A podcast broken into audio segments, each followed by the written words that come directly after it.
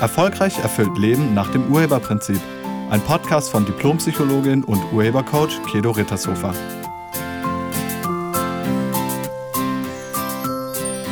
Hallo, herzlich willkommen und schön, dass du da bist. Ich habe eine Frage bekommen von Silvia und Silvia fragt, warum vergleiche ich mich immer und vor allen Dingen, wieso fühle ich mich so schlecht dabei? Silvia, vielen Dank für die Frage. Also wer sich vergleicht, der will was beweisen. Und sehr viele Menschen vergleichen sich ständig und mit fast jedem. Sie denken, der eine hat ein größeres Auto als ich, der nächste ist attraktiver als ich, da vorne hat jemand mehr Geld als ich. Die haben ein größeres Haus als wir. Die ist schlanker als ich. Die ist hübscher als ich. Der wurde eher befördert als ich. Der hat mehr Follower bei Facebook oder die haben mehr Likes bekommen für ihre Posts. Und die sind erfolgreicher als wir und der ist beliebter als ich und deren Kinder sind intelligenter als unsere und der ist besser als ich. Das ist wie eine Volkskrankheit. Ich nenne das auch gerne Vergleicheritis, also sprich wie eine Krankheit, sich ständig vergleichen zu müssen. Mit dem Ergebnis, dass man sich selbst als Verlierer fühlt. Das lässt sich beim Sport immer wieder beobachten, wenn die am Schluss, also drei Leute gewinnen ja erster, zweiter, dritter Platz, bekommt ja auch ganz gern mal eine Medaille. Und es ist so interessant, wenn man sich das anschaut. Vielleicht ist dir schon mal aufgefallen, dass sich der Silbermedaillengewinner nicht so sehr über sein Ergebnis freut, ähm, wie man meinen könnte. Das liegt daran, dass sich dieser Sportler mit dem Sportler des ersten Platzes vergleicht. Er denkt, dass auch er da hätte stehen können, wenn er nur ein ganz kleines bisschen besser gewesen wäre.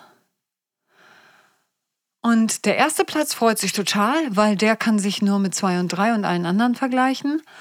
Und ähm, das Interessante ist, der Bronzemedaillengewinner, der vergleicht sich auch. Aber der schaut auf den vierten Platz und nicht auf den zweiten. Und der denkt, wow, krass, ich habe es gerade noch geschafft, wie cool ist das denn? Und der nach mir nicht mehr. Und das ist auch der Grund, warum er sich dann freut. Allerdings die meisten Leute vergleichen sich nicht nach unten, sondern nach oben. Sie vergleichen sich mit dem, der in ihren Augen besser abschneidet als sie selbst. Und die Frage ist, wieso vergleichen wir uns überhaupt? Immer wieder wird behauptet, ähm, sich mit anderen zu vergleichen, das sei ganz natürlich. Aber das ist es nicht. Aus der Entwicklungspsychologie wissen wir, dass Kinder sich überhaupt nicht miteinander vergleichen. Kinder stellen fest. Das heißt, sie machen Feststellungen.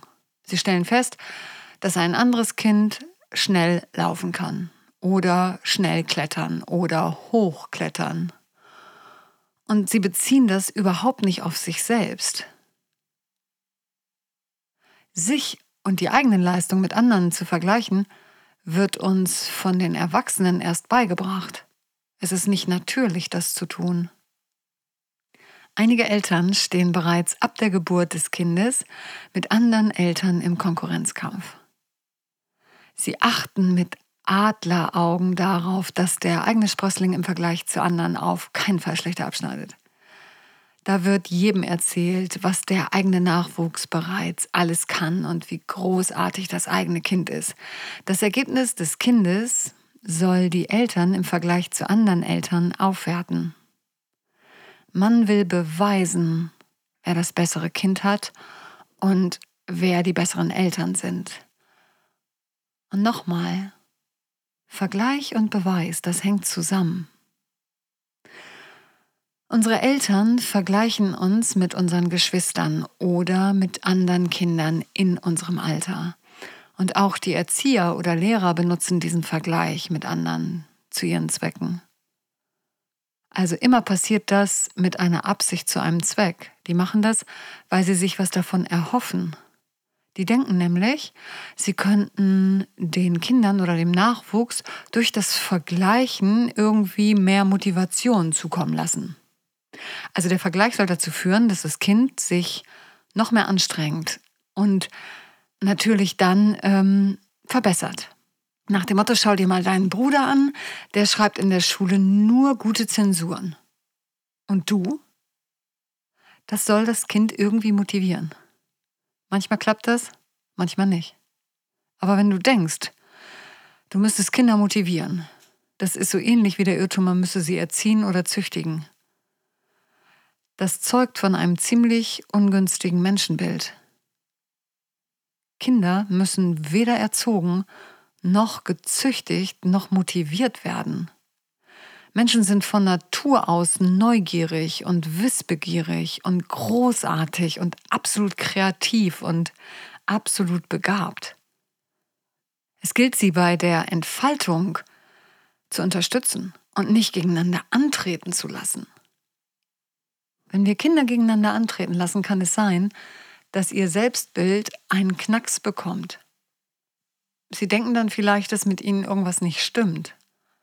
Sie irgendwie nicht gut genug sind oder nicht wertvoll genug oder irgendwas anderes Negatives mit ihnen ist. Ja, und dann startet das Hamsterrad. Dann wollen sie beweisen, dass sie nicht das sind, was sie selbst von sich denken.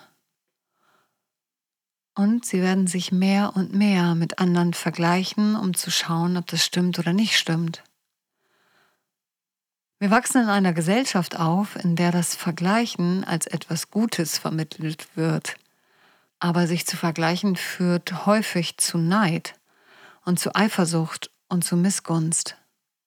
Und Neid bedeutet, was du hast, hätte ich auch gerne. Und Eifersucht und Missgunst gehen noch einen kleinen Schritt weiter. Das bedeutet nämlich, was du hast, gönne ich dir nicht. Neid, Eifersucht und Missgunst sind ziemlich schmerzhafte Bewusstseinszustände. Und einige nutzen das als Motivation, andere sind darüber deprimiert, frustriert oder wütend, was bis zum Selbsthass führen kann. Und dann wird die negative Meinung, die man eh schon selbst von sich hat, mal wieder bestätigt. Etwas beweisen zu wollen, ist ein sehr weit verbreitetes Phänomen und das entsteht aus Vergleichen. Das Problem an der Sache ist, dass man allerdings diesen endgültigen Beweis niemals liefern kann, vor allem nicht, wenn man sich immer nach oben vergleicht. Und dazu ein Beispiel, wenn du beispielsweise irgendwie dein Können beweisen willst, also deine Kompetenz, was wäre dann ein final erbrachter Beweis? Also was müsste sein und dann hättest du es bewiesen? Deine Kompetenz oder dein Können? Vielleicht der Schulabschluss? Oder Ausbildungsabschluss, Studiumabschluss? Vielleicht, wenn du endlich in deiner Wunschfirma angenommen wirst? Oder wenn du das Gehalt erhältst, was du dir immer gewünscht hast? Wann? Welcher Beweis müsste sein und dann wäre es endgültig bewiesen? Ja, es gibt keinen endgültigen Beweis. Du bist niemals damit fertig. Kaum hast du das eine erreicht, vergleichst du dich und zack kommt der alte Gedanke wieder hoch, nämlich, hm, doch nicht gut genug zu sein. Und dann geht alles von vorne los. Jetzt willst du es weiter beweisen. Und dann noch ein Beweis und noch ein Beweis und noch ein Beweis und das ist das Hamsterrad oder das Fass ohne Boden. Das hört und hört und hört nicht auf. Und das machen wir, weil wir uns was davon erhoffen oder weil wir etwas vermeiden wollen. Wir erhoffen uns Zustimmung, Anerkennung und Liebe oder wir wollen das Gegenteil vermeiden. Denn wir haben so ziemlich alle Angst vor Strafe, Ausgrenzung und Ablehnung und Schmerzen. Wir möchten nicht, dass andere herausfinden, dass mit uns was nicht stimmt oder was wir selbst schon von uns denken. Das soll keiner sehen. Ja, und genau das ist das Problem. Wir denken das schon. Wenn du dich vergleichst und dann was beweisen willst, bist du vom Gegenteil bereits überzeugt. Wenn du zum Beispiel beweisen willst, ein richtig guter Mensch zu sein, dann musst du selber davon überzeugt sein, das nicht zu sein. Weil wenn du wüsstest, dass du ein wirklich guter Mensch bist, dann musst du es dann nicht beweisen, dann bist du es einfach. Also immer wenn du was beweisen willst, glaubst du eigentlich das Gegenteil. Und du glaubst das Gegenteil, weil du dich verglichen hast oder den Vergleichen, die andere über dich gezogen haben, geglaubt hast. Und manchmal dienen dann diese Überzeugungen als Antrieb oder also nach dem Motto, ich zeig's euch jetzt und, und jetzt erst recht. Aber die Konsequenz daraus ist ein sehr, sehr anstrengendes und getriebenes Leben. Und einige werden irgendwann resignieren und sich dann verweigern nach dem Motto, ja, wenn ich eh schon nicht gut genug bin, dann brauche ich auch gar nicht mehr anzufangen oder, oder überhaupt nicht mehr weiterzumachen. Der Vergleich füttert die negative Meinung, die wir selbst schon von uns haben. Und dann versuchen wir zu beweisen, wovon wir selbst überzeugt sind. Das negative Selbstbild, die sogenannte Überzeugung, die wir über uns selbst geschlussfolgert haben, das ist der Irrtum und das ist die Wurzel des Übels. Wie kommst du darauf, nicht gut genug zu sein? Wie kommst du darauf, dass mit dir was nicht stimmt? Du nicht, nicht so wertvoll bist oder vielleicht sogar nicht liebenswert oder dass du vielleicht dumm bist oder nicht wichtig. Wie kommst du darauf? Erst wenn du diese Überzeugung samt Rechtfertigungsgeschichte aufgelöst hast, hörst du damit auf, allen ständig etwas beweisen zu müssen und dich zu vergleichen. Und diese Meinung ist überhaupt erst dadurch entstanden, dass du dich verglichen hast. Es gibt Kulturen, in denen es weder Neid noch Missgunst gibt. Dort werden Menschen nicht miteinander verglichen und sie lernen sehr früh, sich mit und für andere zu freuen, und zwar aufrichtig. Wichtiger als der Konkurrenzgedanke ist die Freude darüber, dabei gewesen zu sein und die eigenen Grenzen gesehen zu haben und erkannt zu haben. Das ist wichtiger. Wenn du ein erfolgreiches und ein erfülltes Leben führen willst, dann beende das Vergleichen und das Beweisen. Und dann starte damit, dich mit anderen Menschen und für sie aufrichtig zu freuen. Freue dich wirklich über die Ergebnisse der anderen. Diese aufrichtige Mitfreude ist ein ganz wichtiger Schritt zu einem freundlicheren Miteinander in unserer Gesellschaft. Und wenn du wissen willst, wie du diese Überzeugung, die du über dich selbst hast, dauerhaft auflösen kannst, dann empfehle ich dir mein Glücklichsein-Seminar. Wann, wie und wo das stattfindet, erfährst du auf meiner Internetseite.